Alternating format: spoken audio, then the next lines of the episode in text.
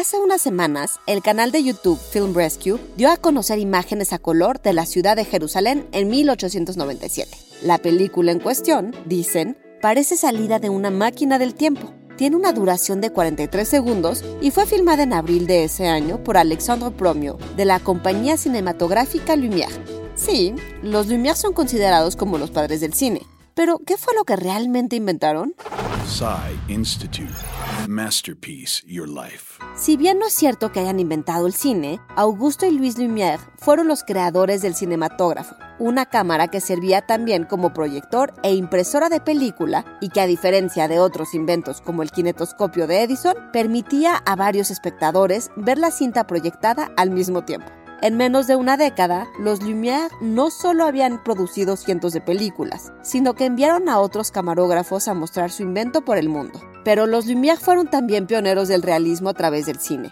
El realismo en el arte es el intento de recrear la vida tal y como es, de retratar la ilusión de que el mundo que vemos en la pantalla no ha sido manipulado, y junto con el naturalismo, tuvo una gran influencia en una serie de movimientos cinematográficos como el movimiento documental británico, el neorealismo italiano y el realismo socialista.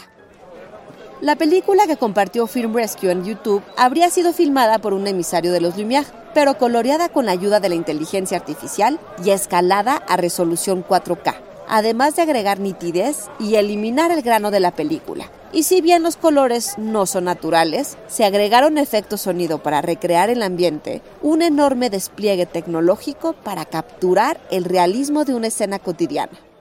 Considerada como la película más importante de la historia, Los trabajadores abandonan la fábrica de Lumière, también da cuenta de una escena por demás mundana y se proyectó por primera vez ante una audiencia que pagó para verla un día como hoy, 28 de diciembre, dando inicio al cine como espectáculo de masas. Guión Antonio Camarillo con información de Newsweek y el Dictionary of Film Studies de Kuhn y Westwell. Y grabando desde casa, deseándoles unas muy felices fiestas, Ana Goyenechea. Nos escuchamos en la próxima cápsula SAE.